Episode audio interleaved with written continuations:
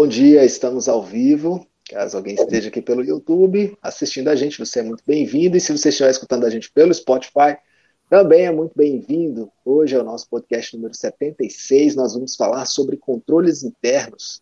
Quais são os controles internos mais importantes no programa de compliance? Quais são eles e como monitorá-los? Por que, que eles são importantes? Qual é a relevância disso? E eu estou aqui mais uma vez com uma convidada sempre muito especial, que é a doutora Paula. Dispensa apresentações que a gente já conhece, já conversa. Quem está acompanhando o podcast no YouTube já conhece a gente. Então, eu sou o Júnior Almeida, doutora Paula Rezende. É um prazer estar com você mais uma vez. Como praticamente sempre, né? Quase todos os, os nossos episódios. Só teve um na semana passada que a gente sentiu sua falta aqui. Mas está tudo ótimo, porque hoje a gente está aqui com o privilégio de presentear-nos e presentear essas pessoas que estão escutando a gente com o seu conhecimento e a sua sabedoria. Muito bem-vinda. Obrigada, doutor Júnior, um prazer estar aqui. Realmente senti muita falta semana passada por não estar aqui, mas estou aqui novamente para a gente poder conversar, bater um bate-papo muito legal sobre compliance na saúde. E, né, como você bem disse, quem não, não nos conhece, então volte alguns podcasts já atrás, né? Aproveite, volte alguns podcasts e nos ouça também, nos conheça um pouco mais, que nós falamos sobre nós nos podcasts. Excelente. Bom, hoje a gente vai falar sobre essa parte dos controles internos, e aí você, com essa vasta experiência que você já tem, principalmente nessa parte da indústria farmacêutica, quais são os controles internos que você considera essenciais para o programa de compliance? Olha, doutor Júnior, esse é um tema muito importante, controles internos, porque e muitas pessoas têm dúvidas acerca disso e de como aplicar. Porque dentro de um programa de compliance, controles internos são essenciais. Por quê? Porque nós vamos estabelecer ali no programa de compliance uma série de documentos, uma série de procedimentos, uma série de coisas que têm que ser feitas. Mas para que, que os controles internos servem? Né? Eu não vou falar naquela aquela definição é, que, que você encontra nos livros ali, né, que são métodos e procedimentos, né, que você tem que implementar para poder garantir ali é, é, que, que haja efetividade é, para que você detecte, previna ou remedie alguma, alguma é, não conformidade. Mas né, eu vou falar sobre controles internos na prática mesmo. O que, que eles são? Controles internos, eles são. É, e aí, doutor Júnior, eu vou, já vou responder essa pergunta, porque quais são os mais importantes? Vai depender mesmo muito, né? Porque controles internos nas clínicas de saúde são diferentes, controles internos para a indústria farmacêutica são diferentes, para hospitais são diferentes. Então, os controles internos vão depender exatamente ali de onde especificamente nós estamos falando, né? De onde estamos falando, do que estamos atuando. Mas os controles internos, eles são uma parte essencial no programa de compliance. Por quê?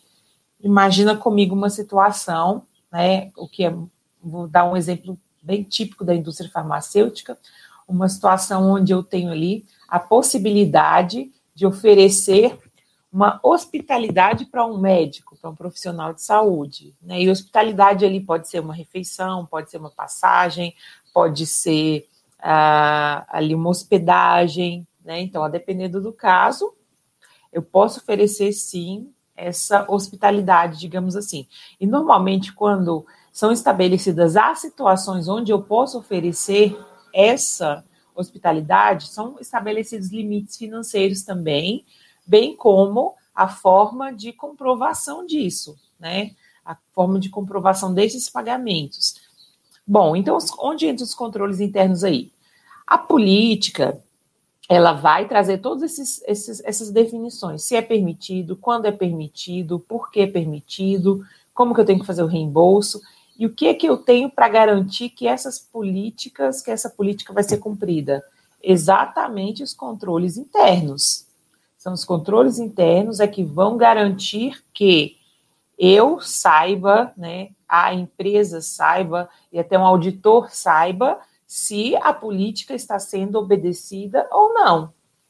Por exemplo, ok, eu posso oferecer uma hospitalidade, mas quem tem que aprovar? Como ele tem que aprovar?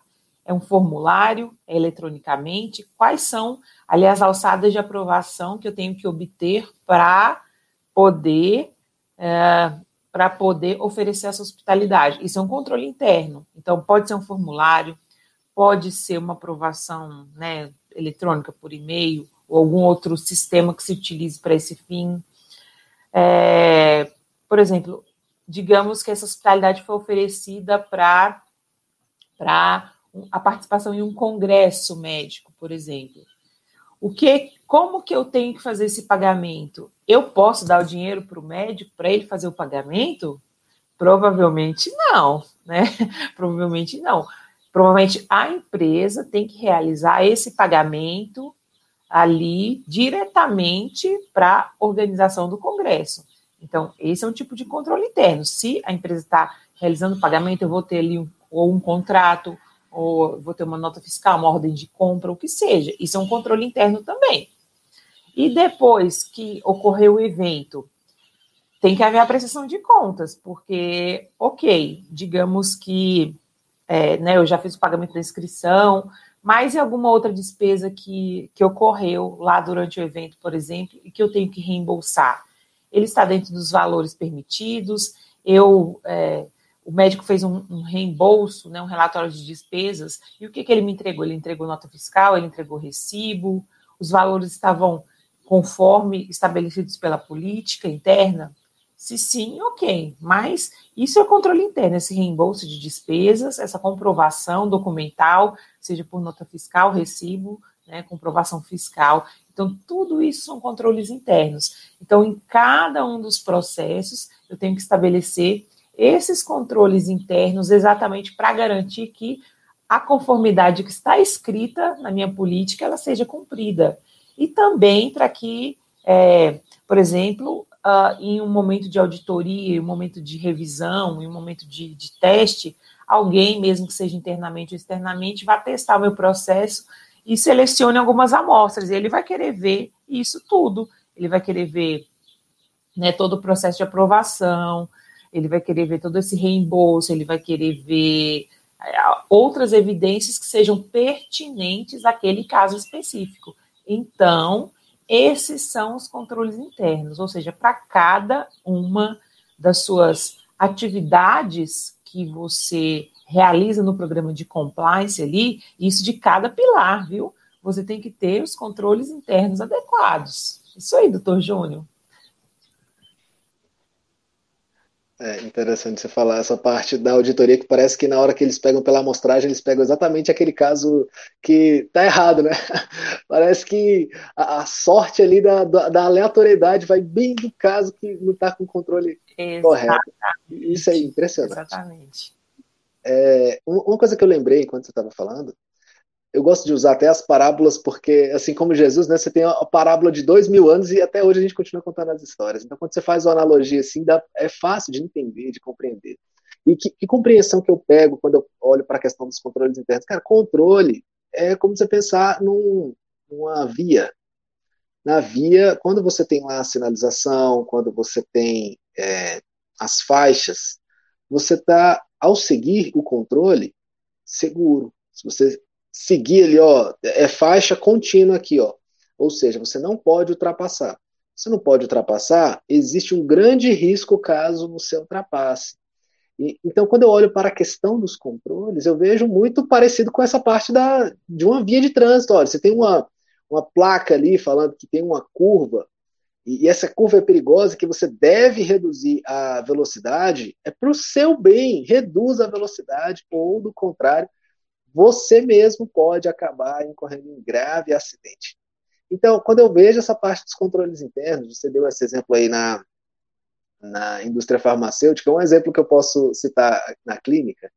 É, ontem, um dono de uma clínica me ligou e falou assim: Júnior, teve uma, uma tia que ligou aqui para a clínica pedindo as informações do prontuário médico da sobrinha, de uma menor de idade. Aí ele falou: Eu posso encaminhar isso aqui?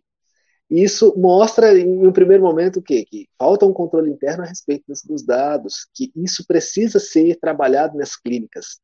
É, em geral, clínica, como a gente sabe, é um ambiente menor do que um hospital, por isso, ainda precisa de um desenvolvimento, de um amadurecimento dos processos internos maior. Precisa desse amadurecimento acontecer. E é natural que quando o processo não está maduro, se você não nem mesmo mapeou o processo, provavelmente você não vai conseguir controlá-lo. Como diz aquela célebre frase de que você não consegue gerenciar o que você não consegue medir. Se eu não tenho como medir, eu não tenho como controlar necessariamente aquilo ali. São coisas externas que talvez, é, externas ao meu controle, talvez é uma coisa dentro da clínica mas que como você não tem os dados necessários, você não tem o, o fluxograma previsto, você não sabe gerenciar essa, essa demanda, esse tipo de, de situação. Enquanto você falava, é, me lembrei também de uma coisa muito importante e que muitas pessoas desconhecem, e é simples. Então, fica aqui uma, uma dica assim, cara, fantástica. Se você pegou no ar, ótimo. Se não pegou ainda, pega essa. Por quê? Você disse assim: você tem o processo, dentro de cada processo, você pode estabelecer um controle, tanto numa entrada numa saída. Então, vamos pegar um exemplo claro assim, ó. Vamos supor que o seu processo de compras tem lá, ele começa em um determinado ponto num, num fluxograma. É, Para você que não conhece o fluxograma, de, não tem ainda, por exemplo, de clínicas que quase ninguém conhece muito bem sobre isso, é, você vai gerenciar uma clínica, você pode colocar lá dentro de um fluxograma qual é a atividade inicial daquilo ali. O processo de compras começa onde? Ah, eu percebi que está faltando determinado material. Ok, isso vai abrir como se fosse uma caixinha. Depois dessa caixinha, vamos supor que você percebeu que está precisando do material. E agora? Qual é o próximo passo? Ah, o próximo passo é eu falar com a área responsável. Então, se for o administrativo ali que viu que estava faltando é, copo, por exemplo, para colocar ali à disposição, ok, preciso comprar copo, então ele vai solicitar para quem? Então tem um fluxo ali para quem ele vai demandar aquela ordem de compra. É, dentro desse fluxograma, você vai mapear tudo que é importante nessa linha. E aí você vai estabelecer em cada caixinha uma entrada e uma saída. As caixinhas mais importantes, você vai falar assim: eu preciso monitorar isso aqui, por exemplo, igual você estava citando, Paulo. É, ah, as compras que excedem determinados valores puxa, uma compra acima de 3 mil reais, uma compra acima de 5 mil reais, quem é que autoriza essa compra? Isso é importante você medir. Porque aí, se, por exemplo, uma compra de 100 reais é pouco para você, para sua realidade, para outro talvez não seja. Uma compra de 5 mil reais para uma clínica não é, mas para outra pode ser muito significativo o valor da despesa. Quem é que vai é, autorizar aquela despesa. Como vocês vão monitorar, registrar e analisar esses dados? Isso é, são, são controles internos que você precisa ter. Se você não sabe, por exemplo, assim, ah, não, por exemplo, né, acontece muito em clínica, é, o dono é que autoriza todas as despesas. Aí o dono fica o quê? Sobrecarregado. Toda hora alguém demanda, ó, oh, tá faltando não sei o quê, ó, oh, precisa fazer não sei o quê. O gerente da empresa sempre fica sobrecarregado, porque é ele sozinho que demanda toda a autorização para os procedimentos que acontecem lá dentro. E se você souber delegar, falar, não, peraí, até tantos reais, até 3 mil reais, só eu posso fazer. Até mil reais, acima de mil reais, só eu posso autorizar. Abaixo de mil reais, eu vou estabelecer fulano, e fulano vai autorizar essas despesas aqui. Pronto, você já tirou uma preocupação da sua cabeça. Agora, qual que é a sua outra preocupação? É liderar aquela pessoa. Não é delargar, não é entregar na mão da pessoa e vai embora com Deus, segura na mão de Deus e vai. Não é isso. Você vai pegar esse o que você delegou para a pessoa e agora você vai monitorar com ela. Olha, quantas compras no mês você precisou autorizar? Ah, eu precisei autorizar tantas despesas. Você está monitorando um indicador que veio a partir de um processo seu. Então, qual que é o passo a passo? Estabelecer primeiramente um processo, o fluxo do que é importante no seu negócio. Em segundo lugar, colocar os indicadores importantes para monitorar aquele processo. Ali você estabelece os controles internos do seu negócio, seja ele uma clínica, seja um, um, hospital de médio porte, um hospital de grande porte, se por acaso você é gestor de um grande hospital e não está fazendo isso, Cara, precisa fazer isso. Precisa fazer isso para você ser um excelente gestor, um exímio na sua área. Ah, é na indústria farmacêutica? Também. É no plano de saúde? Também precisa. Empresas precisam monitorar os seus processos. São aí algumas dicas já de cara, assim, dos, dos controles internos para você começar a aprender a importância sobre isso. E aí, aprofundando um pouco mais, é, o que, que mais é importante dentro dessa parte da indústria farmacêutica, Paula?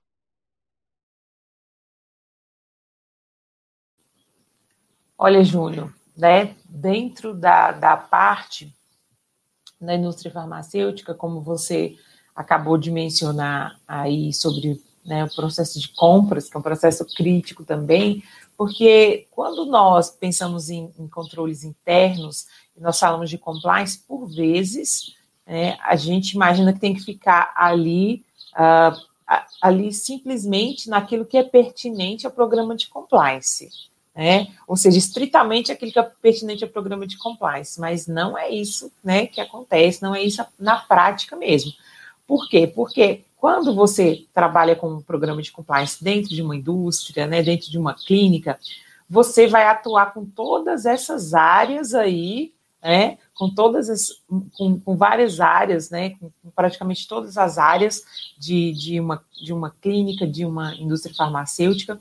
Então, sobre controles internos, além de você estabelecer os controles internos, né, que são pertinentes a compliance exatamente, eu citei exemplo ali de, de relacionamento com profissionais de saúde, mas também existem controles internos, por exemplo, referentes aos treinamentos, né, aos treinamentos, quais são os controles internos que eu tenho em relação aos meus treinamentos? Eu sei quem está participando, eu sei quem não participou, eu sei qual é a, né, qual é a, a, a minha taxa de, de engajamento, de participação, eu estou registrando essas presenças, né? Como que eu estou registrando esse meu treinamento? Né, eu estou tirando foto, eu estou filmando, o que, que eu estou fazendo com relação a esse treinamento? Como que eu posso evidenciar que esse treinamento realmente aconteceu? E também, né, até para depois, os, os controles internos, eles podem servir né, tanto para controle, como o nome em si já diz, mas também eles podem servir ali para eu ter indicadores né? Eles vão servir ali como indicadores. Então, né, esse é um outro viés do controle interno que é, é importante nós pensarmos. E como eu disse, né, não necessariamente é, você precisa conhecer, saber só os controles internos pertinentes à compliance. Não, eu só sei aqui o que é de compliance. Pelo contrário, Normalmente, né, a área de compliance vai ser demandada, inclusive, para auxiliar a criar e a revisar controles internos de outras áreas, né? Como você mencionou, Júnior, processo de compras. Processo de compras é um processo muito é, complexo quando nós falamos né, de, de empresas maiores aí, porque eu tenho um custo altíssimo com compras, né? Você falou, eu já me lembrei. Nós temos um custo altíssimo com compras e, e compras, e, e, e, às vezes nós estamos falando aí também não só né, de comprar aqui no mercado nacional, mas eu estou falando de importação também. Então, né, quais são os meus controles internos de para importação? Porque, ok, né, eu vou comprar ali uma matéria-prima de fora, né, eu vou, eu vou importar essa matéria-prima, e essa matéria-prima, é, para eu poder desembaraçar ela, eu vou ter contato com agentes públicos ali. Né, no, vou ter contato com agentes públicos para fazer o desembaraço dessas matérias-primas, eu vou ter contato com receita, né? Eu, eu, falo assim, eu empresa, né? Então a pessoa direta ali no processo vai ter contato com, com a Receita Federal, com uma Anvisa, às vezes com o Ministério da Agricultura, e nesse meio aí nós temos pessoas que fazem essa intermediação, que são os agentes de carga, que são os despachantes aduaneiros. Então, quais são os meus controles internos de compliance para esse pessoal aí? Né? Eu, eu, eu, eu, né, eu revisei o contrato né, com esse despachante aí. Ele tem contrato mesmo? Quanto é que está sendo pago? Qual é a média do mercado para pagamento para esse, esse despachante? Ele recebeu treinamento de compliance? Porque já que ele tem uma procuração minha, ele está agindo em meu nome diretamente ali ele fez um treinamento, né? Eu apliquei um treinamento para ele. Ele sabe como se portar diante de uma situação de, de, de, é, de pedido ali de, né, de adiantamento de liberação de carga, digamos assim. é, como que ele vai se portar? Ele sabe se portar porque ele está atuando em meu nome. É, então, é, até falando um, um pouquinho da prática, É, eu, eu, já atuei nessa área de importação, é, antes de trabalhar com compliance, na indústria farmacêutica mesmo. E eu já vivi uma situação parecida com essa, porque eu era a pessoa que lidava com o despachante. Então, é, certa vez o, o despachante na época me ligou e falou assim: e olha que na época a gente ainda não, não tinha implementado o programa de compliance. Mas o, o despachante me ligou na época e falou assim: olha, é, um, né, o agente público fulano de tal, de tal órgão público, pediu, é, né, porque disse que haviam muitas cargas na frente da, da nossa, e aí ele pediu né, uma, uma ajuda para ele poder liberar a carga, né, para poder dar uma passadinha na frente na carga. Aí o despachante disse, mas eu disse que nós não fazemos esse tipo de coisa. Aí eu falei, ah, muito bem, parabéns. Você agiu corretamente. Mesmo ainda sem ter um programa de compliance implementado, um programa né, formal de compliance, já havia regras ali de conduta e de ética a que nós estávamos acostumados e que nós estávamos também, que nós repassávamos para esses terceiros. Mas é importantíssimo realmente ter algo formalizado, né, contratualmente, ter cláusulas ali de anticorrupção no contrato desse terceiro que está agindo em meu nome e fazer um treinamento com ele para ele entender exatamente é, o que fazer na situação. Então, tudo isso é controle interno. Não necessariamente o controle interno de compliance vai estar dentro do processo de compliance. Não se engane, pelo contrário. O controle interno de compliance ele vai estar em outras áreas. É por isso que você precisa conhecer controles internos da operação em si. Ó, posso citar vários outros exemplos. É, exemplos mesmo no, no departamento jurídico, se for um departamento separado ali do departamento de compliance, é preciso ter controles internos no jurídico, sim, porque eu também contrato advogados. Né, esses advogados precisam saber como que é a minha atuação, qual é o meu tipo de conduta. Ali eu também, também é, posso citar aqui é, normalmente áreas comerciais que trabalham com licitações, né, com os distribuidores que atuam em licitações. Então, tem que entender é, o, o, distribuidor ali que está vendendo produtos em meu nome, né, que tipo de controles internos eu tenho para aquele distribuidor, que tipo de controle na operação eu tenho para aquele distribuidor. Então, doutor Júnior, né, algo importante dentro do, ali falando do, do, cenário da indústria farmacêutica, além de ter os controles internos que são pertinentes, especificamente a área de compliance em si, a, a, a minha área, eu tenho que ter controles de compliance em outras áreas da operação e conhecer muito bem essa operação, como nós sempre falamos aqui, conheço o negócio, conheço o negócio. Por quê? Porque como que eu vou estabelecer um controle se eu não conheço o processo de importação, como que eu vou estabelecer um controle se eu não conheço um processo de licitação? Então, eu preciso conhecer né, bem do negócio, como ele funciona, para poder estabelecer o controle interno certo. Por quê? Porque se não for assim, ou ele vai ser ineficiente, ou ele vai ser excessivo também. Então, eu tenho que, eu tenho que conhecer bem a minha operação para poder estabelecer o controle interno ali adequado para cada operação, doutor Júnior?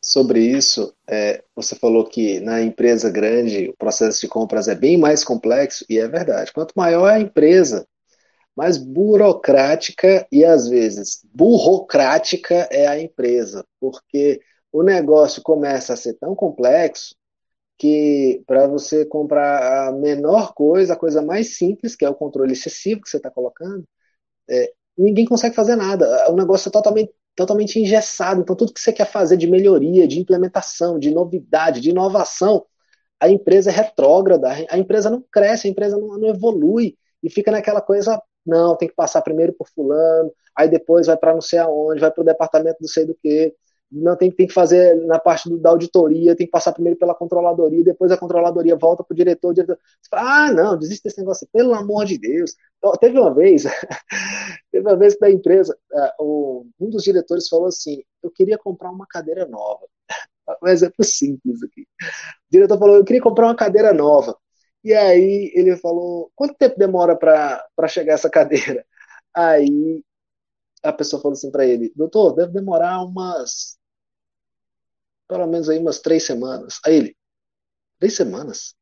Não, pelo amor de Deus, três semanas? Eu quero a cadeira para agora à tarde. Faz o seguinte: vou pegar com meu dinheiro, eu compro a cadeira e daqui a pouco, à tarde, ela está aqui. E foi exatamente o que aconteceu. Ele não teve a paciência de esperar e falou assim: nesse caso, é, pode vir uma cadeira minha. É, eu, eu prefiro a cadeira nesse caso. Porque, às vezes, o processo para fazer uma compra simples é tão. Você fala assim, cara, não precisa de tanta coisa. A demanda é urgente, a necessidade, se for o caso, né, da, da questão é urgente. A pessoa fala assim: não, eu vou ali e, e compro, porque não quero esperar tanto tempo, eu não consigo realizar aquilo que eu quero realizar dependendo da burocracia. Então, essa parte do controle, se ele for excessivo, é, vai atrapalhar a empresa. Um, uma coisa é o controle de compliance e outra coisa é o controle da empresa. Por que, que a gente está batendo esse ponto aqui para você entender? O compliance ele é meio, ele não é o fim em si mesmo. É a mesma coisa da advocacia. Você não é advogado e a sua finalidade é a advocacia. A sua finalidade é resolver o problema de alguém. Você é só um meio de solução para alguém.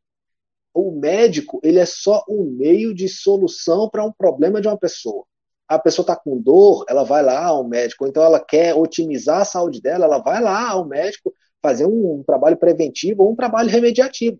É, a gente é só meio para determinada coisa. Então você não pode estabelecer apenas o controle interno de compliance, porque senão você está olhando só para o seu umbigo como gestor do compliance. Você precisa olhar para a empresa como um todo, é como se você enxergasse uma pessoa, um corpo, ela é uma pessoa jurídica. Então olhe para aquele corpo como um todo e perceba quais são as necessidades daquele corpo e não só daquele órgão. É como se eu falasse assim: ah, eu vou fazer uma cirurgia é, cardíaca. Para eu alcançar o coração, eu preciso entender o funcionamento do corpo inteiro. Se não me derem uma anestesia e, e forem lá mexer no coração de uma vez, não vai funcionar. Então, é, é um corpo.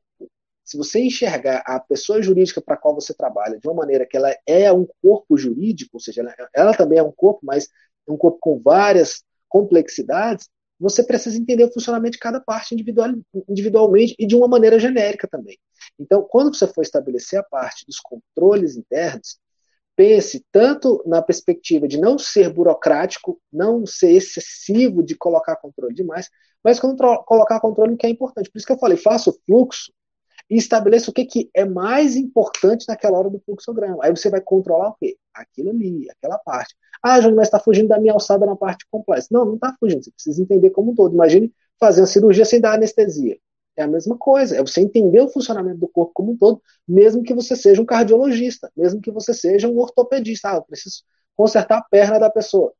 Você não precisa entender o funcionamento geral. Se você não entender o funcionamento geral, você vai acabar é, ocasionando um acidente. Então, a parte do controle interno, tanto em compliance, os, os indicadores importantes de treinamento, que vão te sinalizar, a parte do, do canal de denúncia, que vai te ter, trazer um termômetro da empresa, você vai monitorar esses, esses controles que você tem do seu programa de compliance. Mas não é só o programa e sim a parte da empresa como um todo. Agora, na hora de monitorar, Paula, que, que é relevante saber para fazer o monitoramento do programa?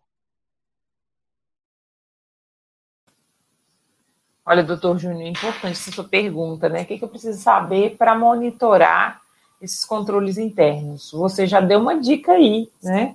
Você já deu uma dica. Olha, eu preciso entender como que é o fluxo daquela operação ali que eu estou avaliando, né? Eu preciso entender essa, essa fluxograma, o fluxograma, né, deixar algo visual ali para eu entender o processo é importantíssimo, importantíssimo, porque muitas políticas, a maioria, né, procedimentos, etc., né, estão ali em forma de texto. Então, até você, né, desvendar o passo a passo ali, né, é, é, é demorado. Então, né, ao mesmo tempo que, que você fizer um fluxo, uma política, né, Faça um fluxograma também, né, que é importantíssimo para você, mas para outro também que for olhar o processo. E para monitorar o controle interno, porque como o doutor Júnior mencionou, a, questão do controle interno, especialmente se ou se ele for ineficiente ou se ele for inefetivo, eu vou precisar revisar. Eu preciso, né, frequentemente, revisar esse controle interno. Então, para eu monitorar, eu preciso saber se ele está sendo eficiente. Né? Para saber se ele está sendo eficiente, eu preciso entender se ele não está demais em determinado ponto ali do meu processo, ou se ele está de menos, digamos assim. Olha, esse, esse controle aqui não está sendo suficiente, ele não está conseguindo, é, ele não está conseguindo englobar aqui o que eu preciso, ou então ele está sendo demais, né? Como o doutor Júnior mencionou, a questão do, do, do, de, do, fluxo de compras. Compras realmente é uma, uma parte muito sensível, eu preciso de 10 aprovações para comprar um parafuso. Então, sabe, né? Então, não é, não é demais, não é excessivo. Então, né, entender isso e, e, e, revisar esses controles é importante. Eu tenho aqui, né, eu tenho, vamos falar de fluxo de compras aqui, já que a gente falou bastante desse assunto. Eu tenho alçadas de aprovação, né? Até que valor quem pode aprovar? A partir desse valor, quem aprova? Tem mais um, um nível? Quem pode aprovar? Né? Então, isso é importante para estabelecer essa, essa, esses controles internos e para monitorar depois também, porque eu vou, já que eu estabeleci um, um fluxo ali, e eu tenho um fluxograma, eu tenho um processo, eu vou avaliar se, se isso está sendo suficiente, eu vou ter indicadores, eu vou saber, por exemplo, é, quantas aprovações do nível A eu tive, quantas do nível B, do nível C eu tive. Eu também eu, eu vou poder avaliar se está sendo efetivo é, se, se eu preciso, por exemplo, digamos, no nível A, no meu nível A de aprovação de compras, eu posso aumentar esse limite, né? Porque eu preciso aumentar esse limite em relação ao próprio valor. Outra questão, vamos pensar no fluxo de compras aqui, eu tenho meu fluxo de compras é, usual ali, onde né, eu tenho um, um lead time, ou seja, eu tenho um tempo em que eu posso aguardar aquele determinado produto, esperar, eu já sei mais ou menos quanto tempo vai demorar. no caso de, de matérias-primas, por exemplo, esse lead time, esse tempo entre a solicitação de compra e até a chegada, ele, varia, ele pode variar de 90 a 180 dias. Então tem que ter um planejamento, né? Porque às vezes a matéria-prima vem da China e vem de navio. Então, né, não é se eu for trazer de avião, meu custo vai aumentar muito. Então, eu tenho que entender tudo isso. Então, eu, o, meu, o meu lead time, ou seja, o meu processo de, de solicitação até o meu processo de chegada, é, eu tenho que, que entender isso para ter um planejamento. Isso, isso é um tipo de, de, de, de controle interno que eu também tenho.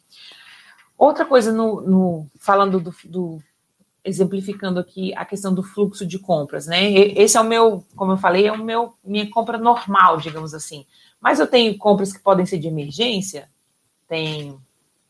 Eu posso ter compras que sejam diretas, ou seja, que eu tenho só um fornecedor, ou, né, isso que é exclusivo, na verdade, eu tenho só um fornecedor para determinado produto, porque né, o processo de compras, o correto é que eu faça cotações, que eu tenha mais de um fornecedor, né? Então, exclusivo eu tenho, tenho eu tenho fluxo específico para esse fornecedor exclusivo, eu sei quais são esses fornecedores exclusivos, eu tenho uma compra direta, que às vezes não é feita pela área de compras, mas é feita pela, pela área responsável ali. Eu posso ter essa situação? Posso.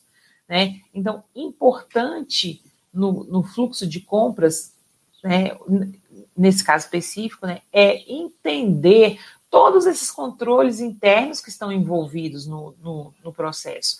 Então, o que, que eu preciso entender, doutor Júnior, para monitorar esse controle interno? Eu preciso saber, né, sob o ponto de vista de compliance, se eu tenho um processo formal para isso, é importante ter um processo formal, porque tantas coisas assim de cabeça, a gente já vê que não vai dar certo, né? aquela coisa de cabeça assim, ah, mas fulano é que fazia isso, né? Eu não sei, fulano é que fazia isso. Por que, que isso é feito? Ah, não sei, né? Sempre foi assim. então, para evitar esse tipo de coisas, né? Quando a gente está fazendo, falando de controles, para monitorar os controles, eu preciso ter um processo formal. Imagina que você né, alguém de fora da empresa, você é um auditor e você vai monitorar determinado controle. O que é que você precisa entender? Você precisa entender como que ele se originou ali. Você precisa entender o processo, né, para poder ver quais controles eu tenho e se está sendo efetivo. Então, eu preciso ter um papel, né? Vamos falar de papel, mas eu preciso ter ali um, né? Eu preciso ter algo para eu entender como que esse processo funciona, né? Eu preciso ler, né? Isso né, acontece muito com a auditoria. Ok, né? Você, né, o auditor pergunta, ah, vocês têm um, um, processo de compras, eu posso ler o procedimento, a política? Ah, não, mas não tem, não, escrito. É assim. Aí você deve ligar para o auditor. É.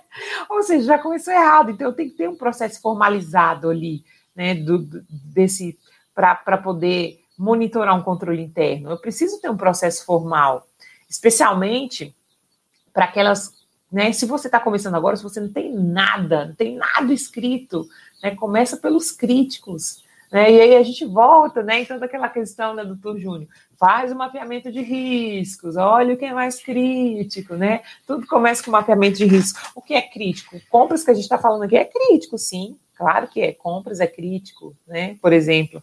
Então é um bom exemplo. E então, né, veja aquilo que é mais crítico e comece a escrever, a formalizar seus processos. Ok, né? Eu tenho aqui então uma política, um procedimento, e eu vou saber a partir disso que está escrito aqui quais são os controles que eu tenho ali na, em cada em cada parte mais crítica exatamente de, do, meu, do, meu, do meu processo ali. Né? Quais são as partes mais críticas? Aí é você que vai saber. Né? Nós já demos alguns exemplos aqui, mas vai variar de caso a caso. Quais são os casos mais críticos, aqueles que eu tenho que ter mais atenção?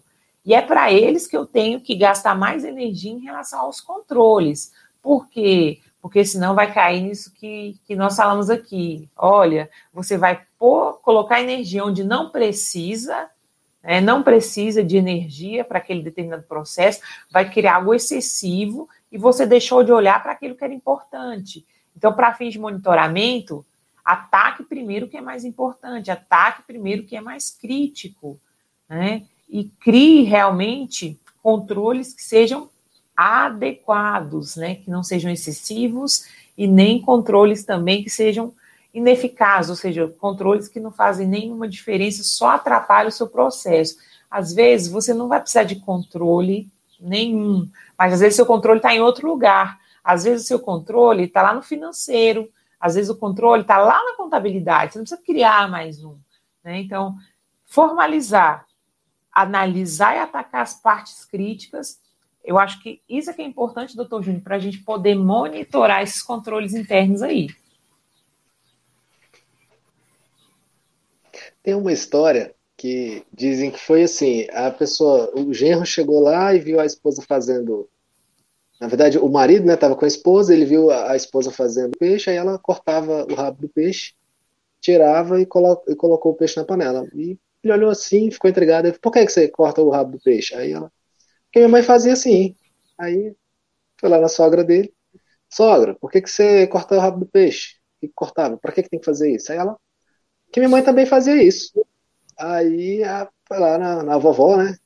Vovó, por que, que a senhora corta o, cortava o rabo do peixe? Porque minha forma era pequenininha, não cabia o peixe. Então eu cortava o rabo e aí encaixava o peixe. Aí tava lá agora o peixe gigantesco, o peixe pequeno, uma forma gigantesca, e a pessoa ainda estava cortando o rabo. O que, que isso quer dizer? Para algumas pessoas que estão ouvindo aqui, elas continuam fazendo a mesma coisa só porque era, era feita assim, entendeu? Aí eu vou e continuo fazendo assim não tem controle na empresa e a empresa continua sem controle e ninguém promove, nem ninguém provoca a mudança na empresa. Cara, tá na hora de você parar de cortar o rabo do peixe da sua empresa. Tá na hora de você começar a controlar. Como é que você pode controlar? Uma coisa que eu faço, como que eu tudo, tudo que eu controlo, eu levo em conta dois critérios. Primeiro critério, sempre quantitativo. Eu sempre avalio primeiro quantidades. Então eu tenho na minha parede bem tem gráficos, tem planilhas que eu sempre avalio quantidade. Ah, eu coloco lá, isso aqui é importante, tal coisa é importante para mim. Se tal coisa é importante, quantas vezes isso, essa coisa acontece? Eu sempre avalio números. Primeiro critério é quantitativo. Por exemplo, ah, é, se a gente está falando aqui de compras, e na questão das compras você precisa colocar é, o valor da despesa, então quantas, é, quantos processos de compras foram autorizados nesse mês, por exemplo? Deixa eu monitorar essa parte do, do processo de compras. É, se eu for avaliar em segundo aspecto o, o, o critério qualitativo, aí sim eu paro para perceber se esse negócio realmente está sendo eficiente ou não. Então, tudo que eu olho, eu sempre levo em conta os dois critérios. Quantitativo e, em segundo lugar, qualitativo. Processo de compras foi autorizado 10 vezes esse mês. Ou então, o processo de compras, quantos foram realizados neste mês? Ah, foram realizados três treinamentos. Ótimo, bacana, foram realizados. Agora eu vou avaliar a qualidade esses treinamentos foram eficientes? Quantas pessoas participaram? Continua um critério quantitativo. Quantos participaram? Ah, ok, cinco pessoas participaram. Cinco de quantos? De dez. Opa! Aí eu começo a já perceber um pouco mais o critério qualitativo. Ah, desses cinco que participaram, teve algum, algum tipo de avaliação sobre o conhecimento, o, o aprendizado deles? Teve. Ah, tá. E, e, nesse percentual, qual foi ali a, o nível de avaliação deles? Ah, de 10 questões eles acertaram 3. Aí você passa para um critério qualitativo. Esse negócio está funcionando ou não está funcionando? Então, na questão da empresa, ah, puxa, é, que, acontece o que às vezes na empresa? Quando o processo é, é excessivo, o controle é excessivo, o pessoal começa a dar um jeito de cortar caminho. É, é natural. A, a, quanto maior a empresa, mais processos são os, mais complexos são os processos. E aí o que, que a galera faz? Corta caminho. Vou dar um exemplo claro que acontece das empresas que são de porte maiores na, na questão de compras. Eu falo porque eu já trabalhei nessa parte também, eu, eu conheço. Ah, ah, o valor de compras de para serem autorizadas, por exemplo, é de mil reais. Aí você tem lá uma compra que vai dar o um valor de mil e quinhentos reais. Então, três mil reais. O que, que você faz? Você faz três compras de mil. No final das contas, a, a diretoria precisou autorizar alguma coisa? Não. Ou seja, foi uma maneira de cortar caminho. Então, acontece muito. Aí você tem que começar a perceber, se você é a pessoa lá do setor de compliance, está percebendo que de alguma maneira é, isso pode interferir no seu processo, ou seja, poxa, mas peraí, a galera está driblando o procedimento, a galera está dando um olé aqui no, no procedimento, no controle que a gente pode ter. A gente colocou um controle que é para não ter autorização de despesas acima de tantos mil reais, mas o pessoal de repente começa a colocar aqui formas de, de driblar isso aqui. Aí é que você tem que reavaliar. Peraí, o que, que então precisa fazer? Precisa aumentar o valor, diminuir o valor da despesa? Qual outro tipo de controle residual vai ser necessário para acontecer realmente uma coisa eficiente? É, essa parte de controle interno, ela é importante para você que trabalha no compliance, para a empresa como um todo. Agora, você também tem que ter a noção de que você, se você não é o dono da empresa, cara, você não tem o que fazer, você vai monitorar. O que, que eu recomendo para alguns donos de empresa que às vezes estão escutando aqui a gente? É, monitorar não é só observar. Às vezes você observa e fica ali espectador, sabe? Eu vejo as pessoas às vezes observando os números e, cara, tá degringolando. O negócio tá virando uma bola de neve, vai virar um avalanche lá na frente e a pessoa tá assim, de braço cruzado, olhando. Às vezes o cara do compliance tá, tá olhando lá e aí ele joga a culpa na outra pessoa, joga a culpa na empresa, ele, ele culpa todo mundo, todo mundo é responsável, menos ele, para controlar o processo dele.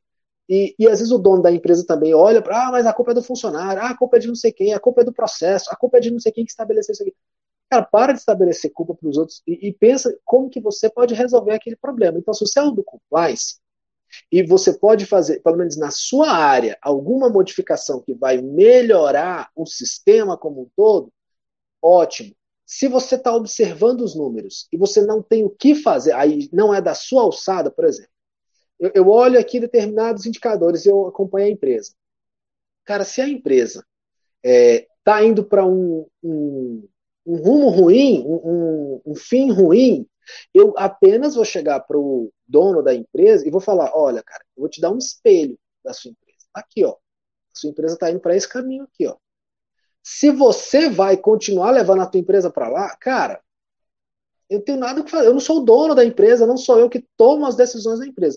Dentro do que é da minha alçada no, no programa de compliance, quem toma a decisão sou eu, mas na empresa como um todo, se eu não tenho o que fazer, eu vou pelo menos mostrar e falar, olha, está acontecendo isso e a consequência é essa, é essa. O risco pode ocasionar tal situação. A consequência do risco é essa. Você mostra, pelo menos, o seu trabalho, se é em alguma coisa que você não tem o que fazer, você mostra, você aponta. Agora, se é dentro de um controle do programa de compliance e você é a pessoa do compliance, adivinha quem é que tem que resolver esse problema?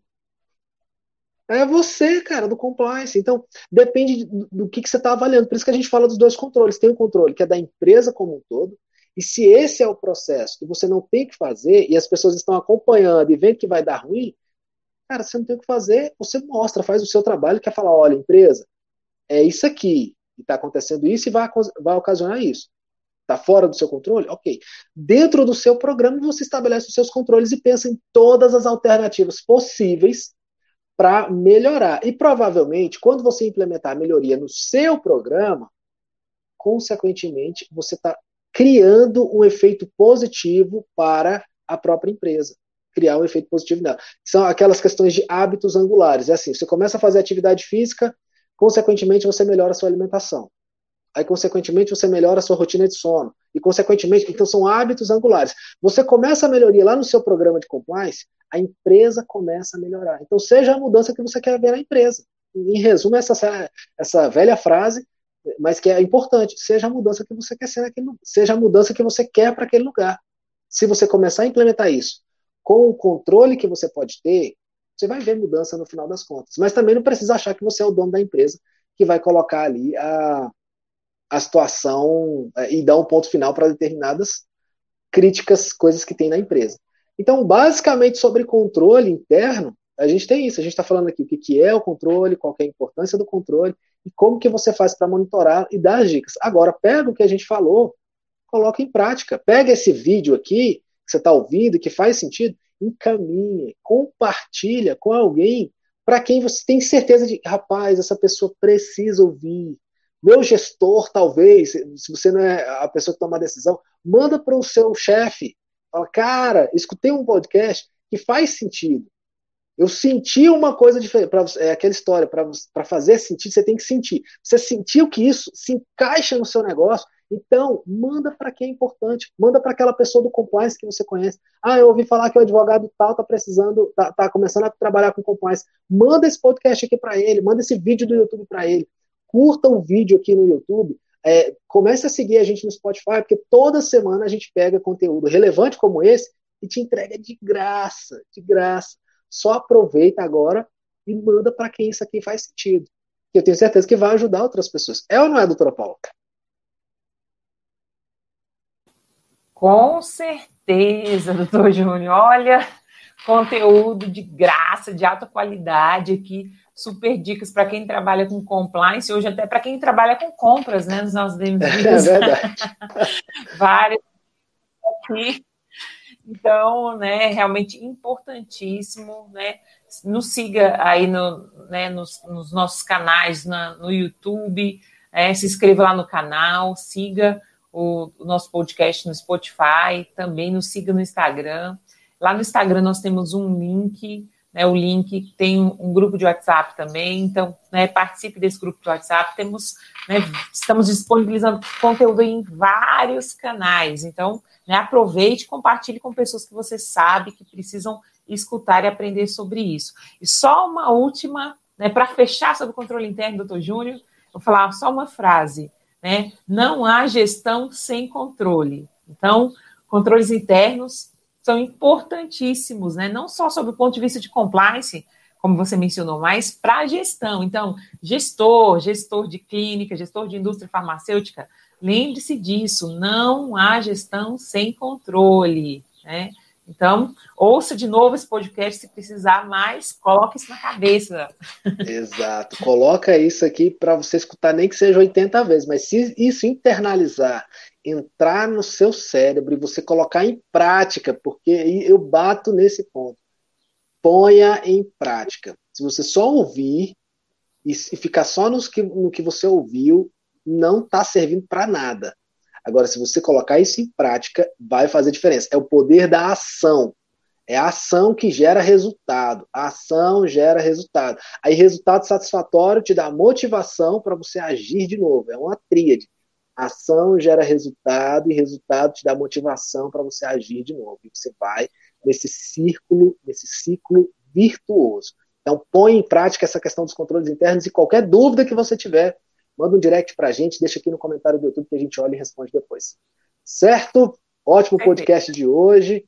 Então, até a semana que vem. grande abraço para vocês. Foi um prazer estar com todos vocês. Obrigado, doutora Paula, mais uma vez. Como sempre, agregando muito aqui para o pessoal. Valeu, gente. Obrigada. Obrigada. Até mais. Até mais.